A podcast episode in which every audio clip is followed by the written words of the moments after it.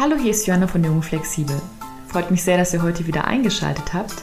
Im heutigen Interview spreche ich mit Britta Wiebe, Co-Gründerin der digitalen Bildungsplattform Vulvani. Mit ihrem Partner und ebenfalls Gründer Jamin Mahmoud trägt sie seit 2019 zur Enttabuisierung von Themen wie Menstruation, Zyklusgesundheit oder Sexualität bei. Bei meiner Vorbereitung auf unser Interview stieß ich auf zahlreiche Blogartikel, wie zum Beispiel zur Superpower Zyklusbewusstsein oder der Periode am Arbeitsplatz. War also gar nicht mal so einfach, einen Schwerpunkt zu finden, da man wirklich über jedes Thema stundenlang sprechen könnte. Ich glaube aber, dass wir inhaltlich doch einiges abdecken konnten. Britta verrät uns, ob sie schon immer so schambefreit über Tabuthemen sprechen konnte, was genau sich hinter Free Bleeding verbirgt und warum, ich zitiere sie, Aufklärung, Aufklärung, Aufklärung, Zitat Ende, der allerwichtigste Schritt für das Wohlergehen aller sei. Und sie rief zum Wählen gehen für die kommende Bundestagswahl auf. Diesem Appell möchte ich mich ebenfalls anschließen und wünsche euch jetzt ganz viel Spaß beim Zuhören. Herzlich willkommen, liebe Britta, zum Podcast Junge Flexibel. Ich freue mich total, dass du dir Zeit genommen hast und heute mit dabei bist. Ja, vielen Dank für die Einladung und dass wir heute hier zusammen ein bisschen quatschen können. Liebe Britta, du hast gemeinsam mit deinem Partner Jamin vor ein paar Jahren die digitale Bildungsplattform Vulvani gegründet. Erzähl doch mal, wie es dazu kam und was sich dahinter verbirgt. Ja, erstmal, was ist Vulvani? Vulvani, wie du schon gesagt hast, ist eine digitale Bildungsplattform rund um die Themen Menstruation, Zyklusgesundheit und Sexualität und wir wollen einfach Aufklärung in diesen Bereichen leisten und das auf eine bisschen neue, modernere Art und Weise, zum Beispiel nämlich durch interaktive Online-Kurse. Und äh, unsere Zielgruppe ist nicht nur junge Menschen, sondern eigentlich so Menschen wie du und ich. Denn ich habe erst mit Mitte 20 festgestellt, wie wenig ich eigentlich über meinen eigenen Körper weiß, obwohl ich irgendwie die ganze Welt bereise, studiere, arbeite und in ganz vielen anderen Bereichen viel weiß. Aber irgendwie war der weibliche Körper immer noch mal so was war okay, aber habe ich nicht mich intensiv mit beschäftigt. Und dann der Schlüsselmoment war eigentlich, als mir eine gute Freundin in Mexiko vor ein paar Jahren erzählt hat, dass man die Menstruation, dass wir dafür gar keine Periodenprodukte brauchen, sondern dass wir mit Free Bleeding, also der bewussten Wahrnehmung und Auseinandersetzung mit der eigenen Menstruation, auch ohne Periodenprodukte, ja, unsere Menstruation steuern und regeln können. Und das war so ein Aha-Moment, wo ich danach dachte, krass, das wusste ich nicht, das war mir nicht bewusst, war aber fasziniert von dem Thema und habe dann auch angefangen, ähm, mehr darüber zu recherchieren, bin dadurch auf nachhaltige Periodenprodukte, Menstruation am Arbeitsplatz, Zyklusbewusstsein, natürliche Familienplanung, also ganz viele Themen, die irgendwie ähm, um die Menstruation herum sind, habe mich damit auseinandergesetzt. Und dann äh, mein Partner Jamin ist erfahrener Gründer, also er hat dann recht schnell dann auch so die große Vision dahinter gesehen und auch das Potenzial daraus aus dem Thema, was mich halt so interessiert, auch ein Startup zu machen. Und es war schnell klar, dass wir gemeinsam was ja leisten wollen und die Aufklärung verändern möchten. Du hast jetzt schon ganz, ganz viele Stichwörter angesprochen, Free Bleeding, Menstruation am Arbeitsplatz und so weiter. Und ich freue mich auch schon sehr, da gleich ins Inhaltliche noch mehr im Detail einzusteigen. Jetzt würde mich aber auch nochmal interessieren, weil du gesagt hast, dass dein Partner eben Gründungserfahrung hat. Wie ist denn so euer beruflicher Background? Wolltet ihr schon immer gründen? Wo kommt ihr daher? Also ich wollte nicht gründen, also es war eigentlich gar nicht mein Plan. Also was ich schon wusste, ist, dass ich mich so in so einem normalen Büro angestellten Setting nicht so wohl fühle. Aber ich glaube auch einfach, weil mir ein bisschen Vorbilder gefehlt haben, wie weibliches Gründen aussieht, war es gar nicht so unbedingt, dass es auf meiner To-Do- oder Wunschliste stand, einfach weil es gar nicht so nahbar für mich war. Ich hatte mehrsprachige Kommunikation und Lateinamerika-Studien studiert und habe dann als äh, Lehrerin für Deutsch im Ausland gearbeitet und auch als wissenschaftliche Mitarbeiterin hier in Hamburg. Das heißt, mein Hintergrund ist vor allem in der Bildung, Wissenschaft und Wissensvermittlung und genau, Jamin, der hat bei Shell ein duales Studium gemacht, Bereich BWL und wusste aber schon recht früh, dass er sein eigenes Ding machen will, hat viele Ideen, hat viel ja, Elan, Sachen auch umzusetzen und hatte dann ähm, im Gastrobereich schon gegründet, hat ein E-Commerce-Business gegründet, was es auch immer noch gibt. Also der hat sich da in den verschiedenen Ebenen auch schon ausprobiert, aber die Selbstständigkeit und Gründen stand bei ihm auf jeden Fall auch im Fokus. Jetzt hast du auch erzählt, dass so ein Schlüsselmoment für dich war, als du durch ähm, Lateinamerika gereist bist und dann gemerkt hast, okay, wow, eigentlich könnte man noch viel mehr darüber erfahren. Und du redest auch sehr, sehr offen darüber, meiner Einschätzung nach, gerade über Menstruation, über Sexualität und Co. Konntest du schon immer so schambefreit darüber sprechen oder hat sich das dann so entwickelt? Hat sich entwickelt. Also ich glaube, ich war ganz klassisch in meinen Teenie-Jahren auch eher so wie viele leider, dass ich das Thema mit ja einer gewissen Charme oder Distanz betrachtet habe. Also es war nichts, wo ich mich irgendwie drüber gefreut habe. Ich habe auch am Anfang, als ich meine Periode zum ersten Mal bekommen habe, obwohl ich bei meiner Cousine und Tante zu Besuch war, gar nichts erzählt und nur mir irgendwie mit Klopapier beholfen. Also das war wirklich nichts, worüber ich unbedingt sprechen wollte. Und dann würde ich sagen, so in meinen jugendlichen Jahren, Anfang 20er, hatte ich dann nachher so eine neutrale Haltung darüber. Also ich konnte sagen, dass ich meine Periode habe und auch über die Themen so ein bisschen reden, aber ich hatte auch nicht so ein großes Interesse, mich darüber auszutauschen, weil war irgendwie da, war okay, ich habe öfter mal eine Schmerztablette genommen, ich habe Tampons benutzt und war soweit irgendwie erstmal zufrieden und hatte auch keine größeren Probleme und deswegen war es sowas, was bei mir so nebenher gelaufen ist. Aber ja, mit der Zeit kam das dann so, dass mich die Themen einfach so begeistert haben und mich das so geärgert hat, dass so wenig drüber gesprochen wird und wir halt so wenig Austauschmöglichkeiten haben. Und äh, genau, es wird auch mit jedem Gespräch leichter. Jetzt ist es für mich das Normalste auf der Welt, rund äh, über Themen rund um Zyklus und Menstruation zu sprechen. Das heißt, es ist auch Übungssache für Menschen, vielleicht die sich jetzt noch ein bisschen schüchterner bei dem Thema sind. Ja, ich habe auch den Eindruck, dass diese ganze Enttabuisierung gerade so mitten im Gange ist und dass auch immer mehr Frauen sich tatsächlich auch darüber bewusst sind, wie unterschiedlich der Zyklus be beispielsweise vonstatten geht. Weißt du vielleicht auch da etwas darüber, warum eigentlich dieses Thema so schambesetzt ist? Gibt es da vielleicht auch historische, kulturelle Hintergründe? Gab es vielleicht sogar auch mal einen Moment, wo das gar kein Problem war? Und warum ist es jetzt überhaupt so weit gekommen? Ja, wie du sagst, es ist jetzt auf jeden Fall ein cooler Moment und ein Momentum, dass sich was verändert und mehr Möglichkeiten gegeben werden, dass Leute oder Unternehmen, Einzelpersonen mehr und offener über Menstruationen sprechen. Aber ich glaube, es war auch einfach so, es ist ja von Generation zu Generation so ein bisschen weitergegeben worden, dass du es unsichtbar machen musst. Und auch zum Beispiel die Sprache der Werbung, wenn es um Periodenprodukte geht, ist ja auch immer, du brauchst die Produkte, damit du sauber bist, damit du hygienisch bist oder damit du dich sorgenfrei und sicher fühlst. Und das vermittelt dann uns ja schon von klein auf, wenn wir Werbung gucken, immer, dass Menstruation im Umkehrschluss etwas Negatives ist, dass es unsauber ist, dass es unhygienisch ist und dass wir diese besonderen duftenden Produkte brauchen, vermeintlich, um damit umgehen zu können. Und ich glaube, das ist einfach so, dadurch, dass es auf gesellschaftlicher Ebene das Thema eher unsichtbar gemacht wird, das wird ja auch in der Periodenwerbung zum Beispiel, wird ja auch diese blaue Flüssigkeit gezeigt. Also wir wissen ja auch gar nicht so richtig, was erwartet uns da. Und ich glaube, das macht natürlich viel mit dem Bewusstsein einer Gesellschaft, dass es da gar nicht präsent werden kann. Und ich meine, dass sogar in der Bibel auch schon stand, dass das Periodenblut dann ja unrein ist. Okay, ich ahne schon, was so der Ursprung sein könnte. Umso schöner, dass sich das jetzt langsam aber sicher aufbricht. Ich hatte jetzt auch vor ein paar Wochen ein Interview zum Thema Ayurveda und Zyklus ge gemacht, ähm, gehabt, besser gesagt und fand es ganz, ganz spannend, weil man da wirklich nochmal besser versteht, dass der Zyklus in verschiedene Phasen aufgebaut ist und die eben auch verschiedene Qualitäten ähm, mit sich bringen. Ihr habt unter anderem auch einen Online-Kurs, wo es um das Thema Zyklusbewusstsein geht. Kannst du da auch mal ein bisschen drüber erzählen? Was gibt es für verschiedene Phasen und was kann man da tun?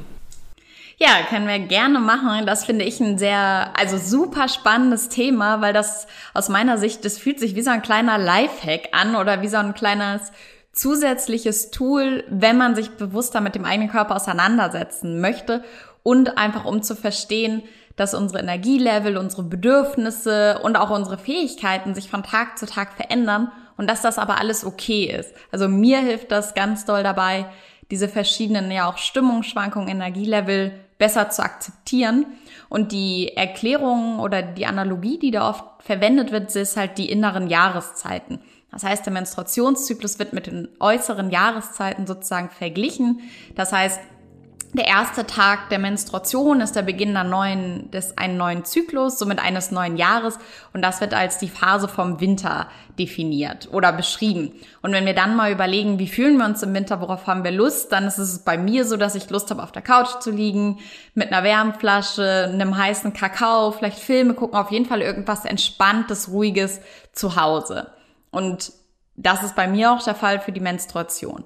Und wenn dann die Menstruation vorbei ist, dann fängt der Frühling an. Wir wachen sozusagen aus dem Winterschlaf der Periode. Und auch wenn wir an die äußere Jahreszeit wieder denken, im Frühling ist oft ja so eine Leichtigkeit in der Luft, so wir haben Lust wieder Sachen zu machen, wir sind vielleicht auch kreativer, aktiver und so die Frühlingsfühle erwachen und so ist es dann auch im Zyklus. Man wird wieder ein bisschen aktiver, ideenreicher, vielleicht auch spielerischer, das innere Kind kann rauskommen und dann im Sommer ist dann die nächste Phase, das ist rund um den Eisprung. Da sind wir sozusagen im Menstruationszyklus auf dem Höhepunkt. Wir fühlen uns lustvoll, sowohl im Bezug auch auf andere Menschen, auf die eigene Libido, sind aber auch aktiv, können durchpowern. Ist vielleicht ein guter Zeitpunkt, um intensives Workout zu machen. So wie wir im äußeren Sommer ja auch oft Lust haben, aktiv zu sein, mit anderen Menschen zu interagieren, vielleicht bis spät in die Nacht zu tanzen und einfach das lange Sommerwetter sozusagen auszunutzen. Und dann geht es in den inneren Jahreszeiten wie auch in den äußeren Jahreszeiten weiter zum Herbst und das ist dann wieder eher eine ruhigere Zeit. Es wird so ein bisschen in sich gekehrt. Wenn man das Wetter anguckt, kann es ein bisschen stürmisch vielleicht sein und das kann auch die Gefühlslage von uns sein, dass man vielleicht manchmal gar nicht weiß, wohin mit all den Gedanken. Oft wird es in der Gesellschaft dann auch als PMS bezeichnet, was viele dann auch kennen und wir bereiten uns eigentlich so ein bisschen wieder auf den Winter vor. Das heißt, die Energiereserven werden ruhiger, vielleicht gar nicht mehr so viel Lust auf Interaktion, man macht es sich schon wieder gemütlich zu Hause und dann mit dem Beginn einer neuen Menstruation beginnt ein neues Jahr und dieser Zyklus, die Jahreszeiten fangen wieder von vorne an.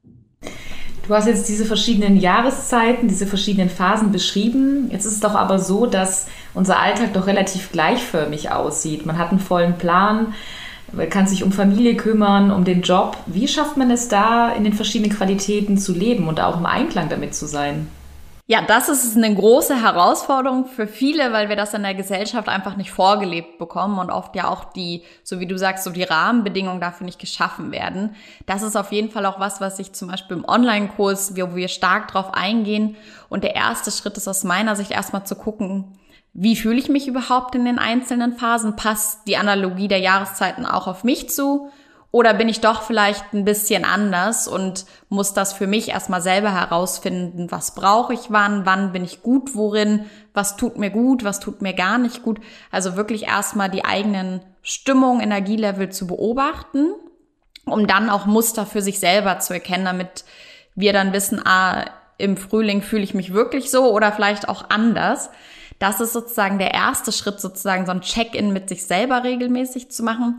Und dann im zweiten Schritt geht es darum zu gucken, wie kann ich das in meinen Alltag integrieren. Mir hilft es zum Beispiel, dass ich so die Zyklusphasen in meinem Kalender schon so vornotiere. Dass ich dann schon mal im Kalender stehen habe, da ist mein Eisprung oder da ist meine Menstruation.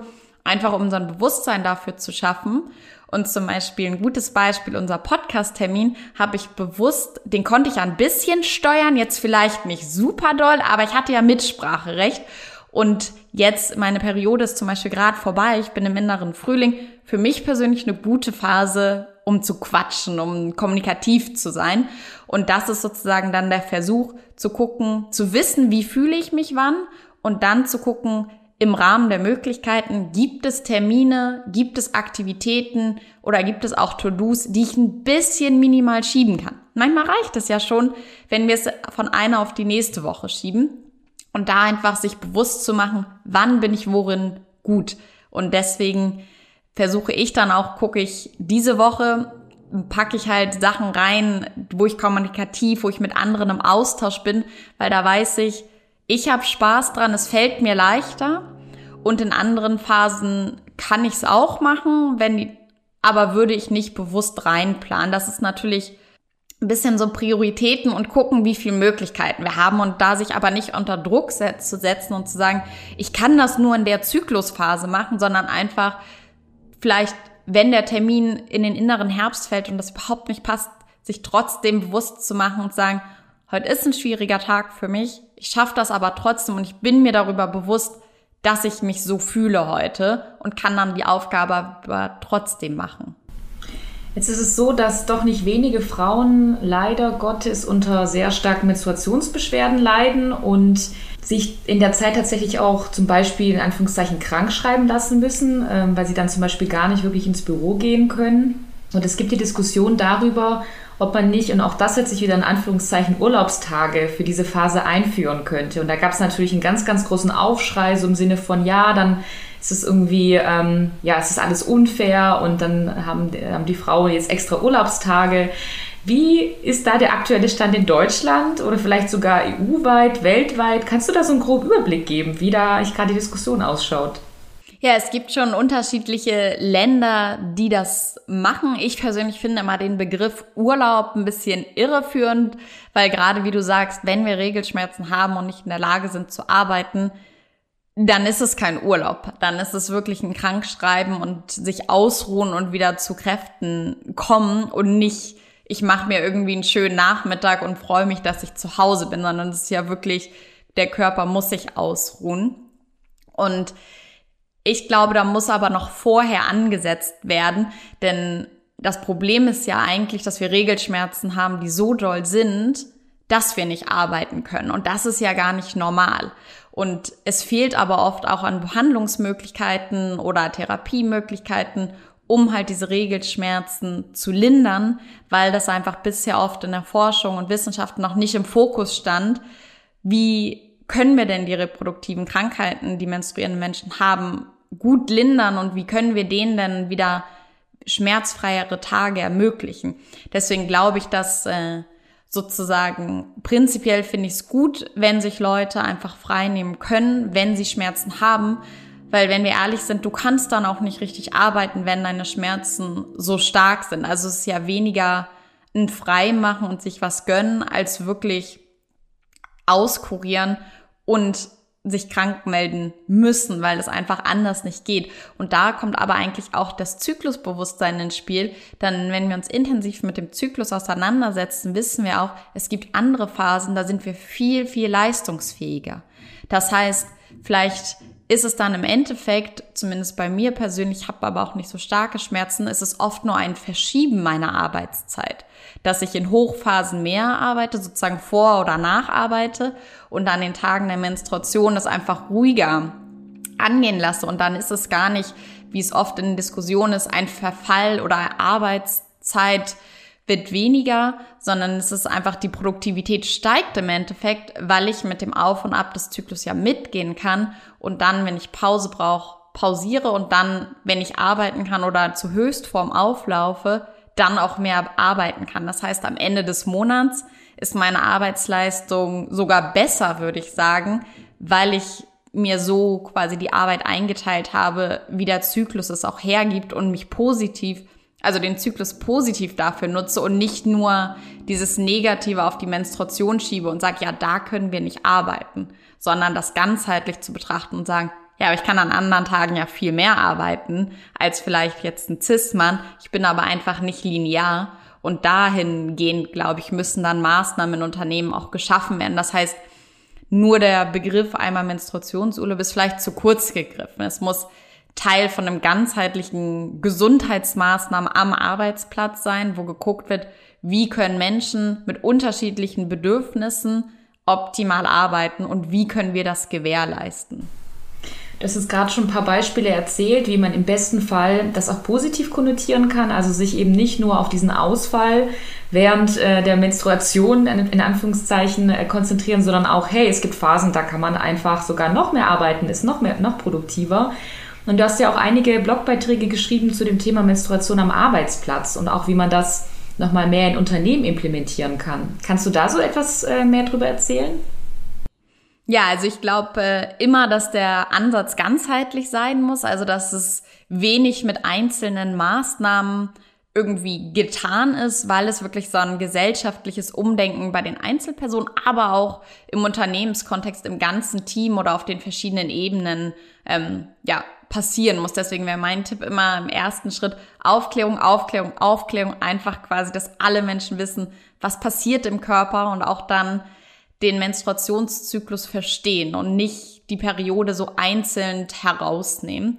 Und dann finde ich der zweite Ansatz, nachdem man diese Wissensvermittlung hat, schön, dass dann halt mit dem Team im Idealfall Maßnahmen entwickelt werden, die sich das Team und die Menschen dann wirklich auch wünschen und zu gucken, wie können wir deinen Arbeitsalltag optimieren. Vielleicht reicht es schon und hilft es schon, wenn Periodenprodukte auf der Toilette sind, die kostenlos sind. Oder vielleicht, dass es normalisiert wird, dass wir auch mal mit einer Wärmflasche am Arbeitsplatz sitzen. Oder je nachdem, in welchen Jobs es auch möglich ist, auch im Homeoffice dann zu arbeiten. Oder auch einfach mal die Arbeitskleidung zu lockern.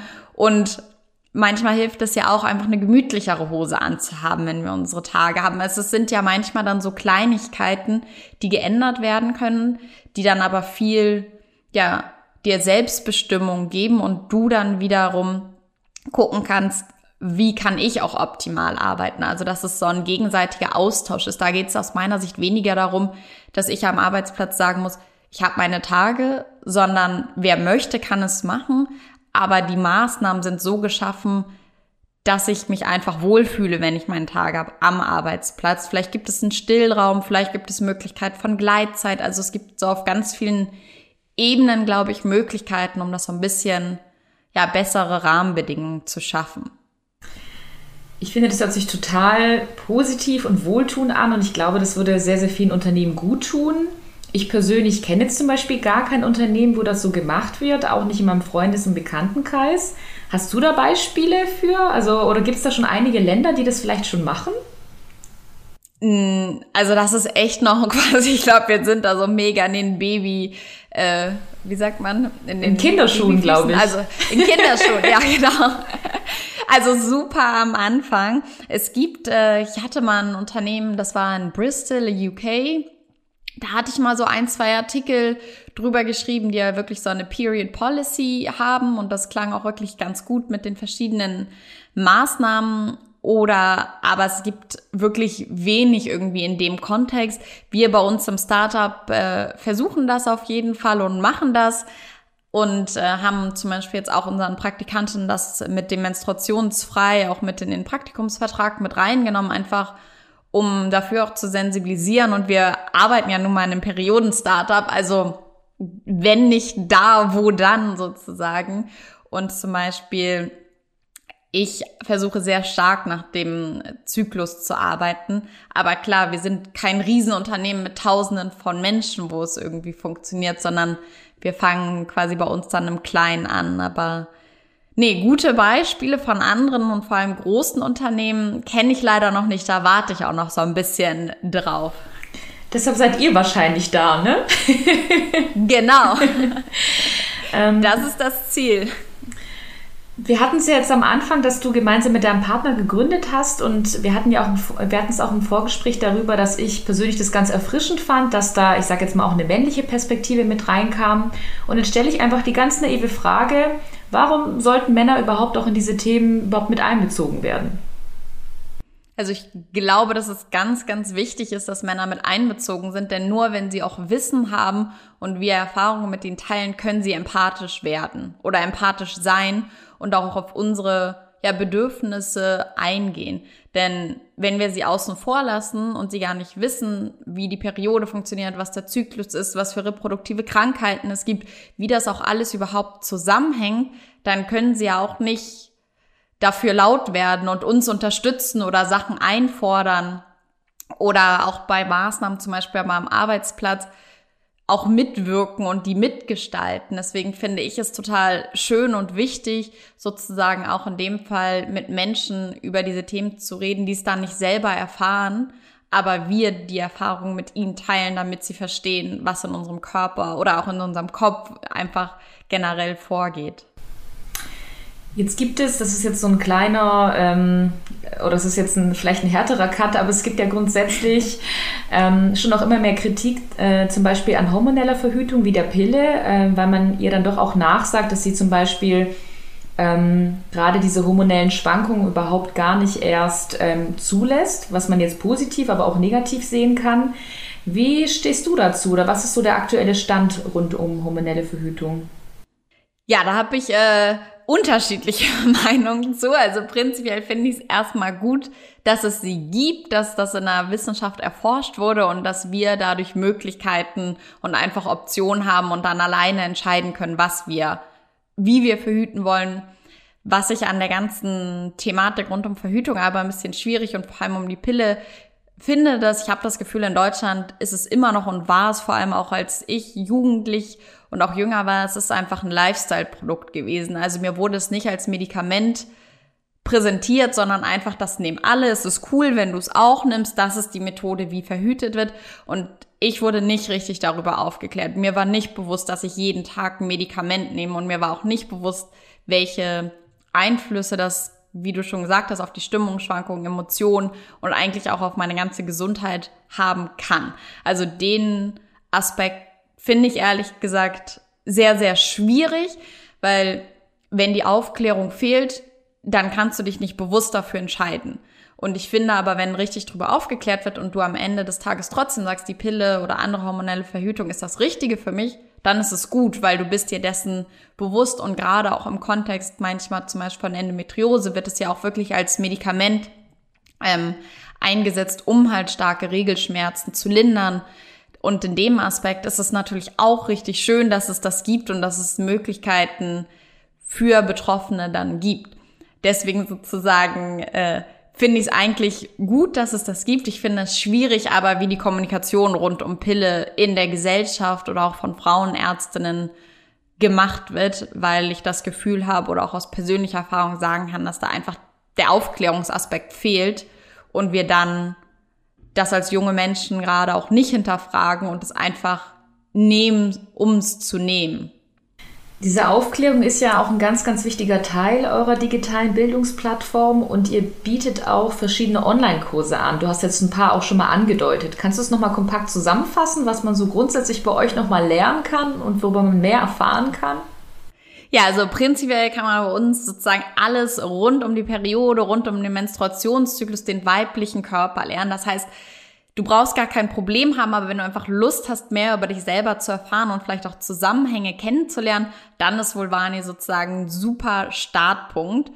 Und ähm, alle unsere Kurse sind im Selbststudium. Das heißt, sobald sich die Leute registrieren, können sie durchstarten und können dann in ihrem ganz eigenen Tempo die Inhalte konsumieren und machen und dann auch immer wieder dann wiederholen, wann es vielleicht auch relevant ist. Und wir haben aktuell haben wir drei Kurse. Einmal Free Bleeding, also die Menstruation ohne Produkte. Da geht es vor allem darum, was ist die Menstruation, welche Produkte gibt es und wie können wir sie vielleicht auch ganz bewusst wahrnehmen und ohne Produkte kontrollieren. Und da ist auch der Aspekt der Selbstfürsorge während der Periode ganz präsent. Also am Ende des Kurses seid ihr ein ganz gutes Team, du und deine Periode. Und dann der zweite Kurs ist Zyklusbewusstsein als Superpower. Das heißt, da geht es um den Menstruationszyklus das, was ich vorhin schon ein bisschen erzählt hatte, wie kann ich den tracken, wie kann ich mich selber besser kennenlernen und dann aber auch zu gucken, wie kann ich das ganz konkret in meinem Alltag, in meinem Job auch anwenden, um im Endeffekt zu mehr Wohlbefinden und mehr Produktivität zu kommen und um sich selber einfach besser verstehen zu können. Und den dritten Online-Kurs, den haben wir zusammen mit einer Yogalehrerin entwickelt, weil da haben wir für die verschiedenen Zyklusphasen weil unsere Energielevel da einfach unterschiedlich sind und auch im Sport- und Yoga-Bereich es auch sinnvoll wäre, da die Praxis anzupassen, haben wir dann gemeinsam mit der Yogalehrerin für die verschiedenen Zyklusphasen immer kurze und lange Yoga-Einheiten oder auch Meditationen entwickelt, die man dann im Selbst, also die man dann halt von zu Hause aus machen kann, je nachdem, in welcher Zyklusphase äh, du bist und wie du dich dann fühlst. Vulvani kommt ja schon aus diesem Edutainment-Bereich. Das heißt, was du vorhin auch schon meintest, es geht halt sehr, sehr viel um Aufklärung, Aufklärung, Aufklärung. Auch darum, dass man sich als menstruierende Person, ähm, dass man sich dann noch mehr Wissen aneignet, dass man aber auch eben zum Beispiel auch Männer mit einbezieht. Was müsste aus deiner Sicht aber sonst noch, zum Beispiel gesellschaftlich, politisch gesehen, passieren, um einfach diese Enttabuisierung noch mal stärker voranzutreiben? Ja, also wirklich Aufklärung, das ist aus meiner Sicht so das A und O, denn nur wenn wir ein solides Wissen über Themen haben, können wir darüber auch reflektieren und dann zu unseren eigenen Erkenntnissen kommen, ob es wirklich tabuisiert ist oder nicht.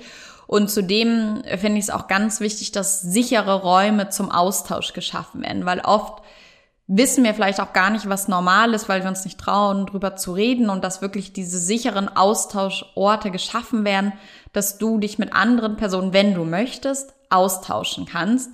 Und dann natürlich aber auch auf politischer Ebene wäre es natürlich auch super, wenn einfach das Thema, wie zum Beispiel auch mit der Senkung der Tamponsteuer, einfach aufgegriffen wird und sich da was auf politischer Ebene bewegt, Statements gesetzt werden und einfach das Thema nicht nur von Startups oder Einzelpersonen, Aktivistinnen vorangetrieben wird, sondern dann auch auf politischer Ebene Veränderungen stattfinden und sich Sachen dann auch weiterentwickeln können.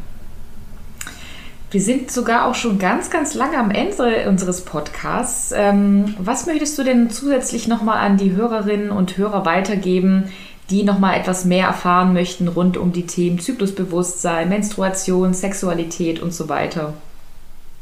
Also bucht unsere Kurse, kommt, macht die, lernt darüber, aber auch vor allem setzt euch einfach bewusst mit dem eigenen Körper auseinander. Das kann in der Form sein, dass ihr quasi achtsam mit euch selbst seid, euch einfach mal fragt, wie fühle ich mich gerade und kann das vielleicht in irgendeinem Zusammenhang mit meinem Zyklus sein und einfach versuchen, nicht so doll gegen sich selber anzukämpfen und gegen die Periode, sondern einfach zu sagen, es ist okay, ich habe meine Tage, die kommen auch nächsten Monat wahrscheinlich wieder, zumindest wenn ich gesund bin und einen regelmäßigen Zyklus habe und einfach das Mindset hoffentlich ein bisschen zu verändern, um sagen zu können, es ist okay, es ist natürlich und nicht sozusagen immer das Negative zu sehen, sondern einfach zu sagen, ist okay.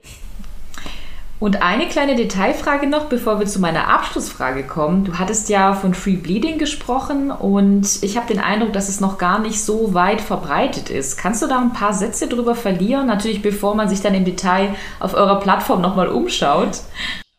Ja, gerne. Free Bleeding ist im Deutschen jetzt auch freie Menstruation genannt. Das ist die bewusste Wahrnehmung und Auseinandersetzung mit der eigenen Menstruation.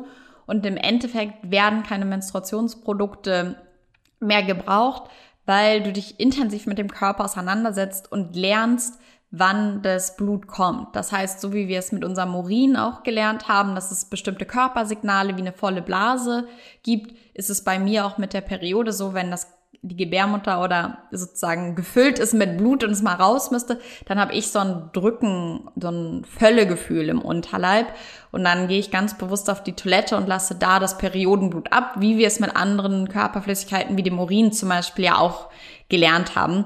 Das heißt, es ist eine ganz bewusste Steuerung, also bewusste, aber auch intuitive Steuerung der Menstruation. Und es ist ein reger Austausch sozusagen mit dem eigenen Körper, um zu gucken, wie blute ich, wann blute ich und nicht auf andere Periodenprodukte angewiesen zu sein. Vielen, vielen Dank für diesen, diesen Zusatz. Ich finde einfach dieses Thema Menstruation ganz im Allgemeinen total spannend, weil ich finde tatsächlich, dass es diese ganzen Themen, um die es in diesem Podcast geht, wirklich tangiert. Ne? Es geht um Gesundheit, es geht um Nachhaltigkeit, es geht um gesellschaftliche Themen. Und mich würde interessieren aus deiner Sicht, welche drei Dinge müssen wir denn noch tun, um diesen Planeten vielleicht noch zu retten? Abgesehen von eurer Bildungsarbeit. Sich selber mit dem Körper auseinandersetzen. Und wir sind ja in Deutschland kurz vor den Bundestagswahlen. Mein größter Tipp sozusagen, geht wählen, weil da kann man auf jeden Fall auch was bewirken mit seiner Stimme. Und hast du noch einen dritten Tipp? Ach, einen dritten und äh, empathisch mit sich selbst und auch mit der Umwelt sein. Vielen, vielen Dank, liebe Britta, für deine Zeit und für ja, all die wunderbaren Informationen. Ich kann mir sehr gut vorstellen, dass da äh, die ein oder andere Person äh, sich da nochmal bei euch schlauer macht und ich wünsche dir einen wunderschönen Tag. Ja, vielen Dank für das schöne Gespräch und die tollen Fragen. Hat mich voll gefreut, bei dir im Podcast zu sein. Ich habe zu danken. Tschüss. Tschüss. Das nun war also mein Podcast-Interview mit Britta Wiebe von der digitalen Bildungsplattform Vulvani. Mehr Infos zu dem Unternehmen und den Online-Kursen findet ihr wie immer in den Shownotes. Wenn euch die Folge gefallen hat, dann empfehlt sie doch gerne euren FreundInnen und Bekannten weiter oder schreibt mir eine Bewertung auf iTunes. Noch mehr Infos zu meiner Arbeit findet ihr zum Beispiel auf www.jungeflexibel.de oder auf Instagram at jungundflexibel. Jetzt wünsche ich euch aber erstmal einen super schönen Tag. In diesem Sinne, lasst es euch gut gehen.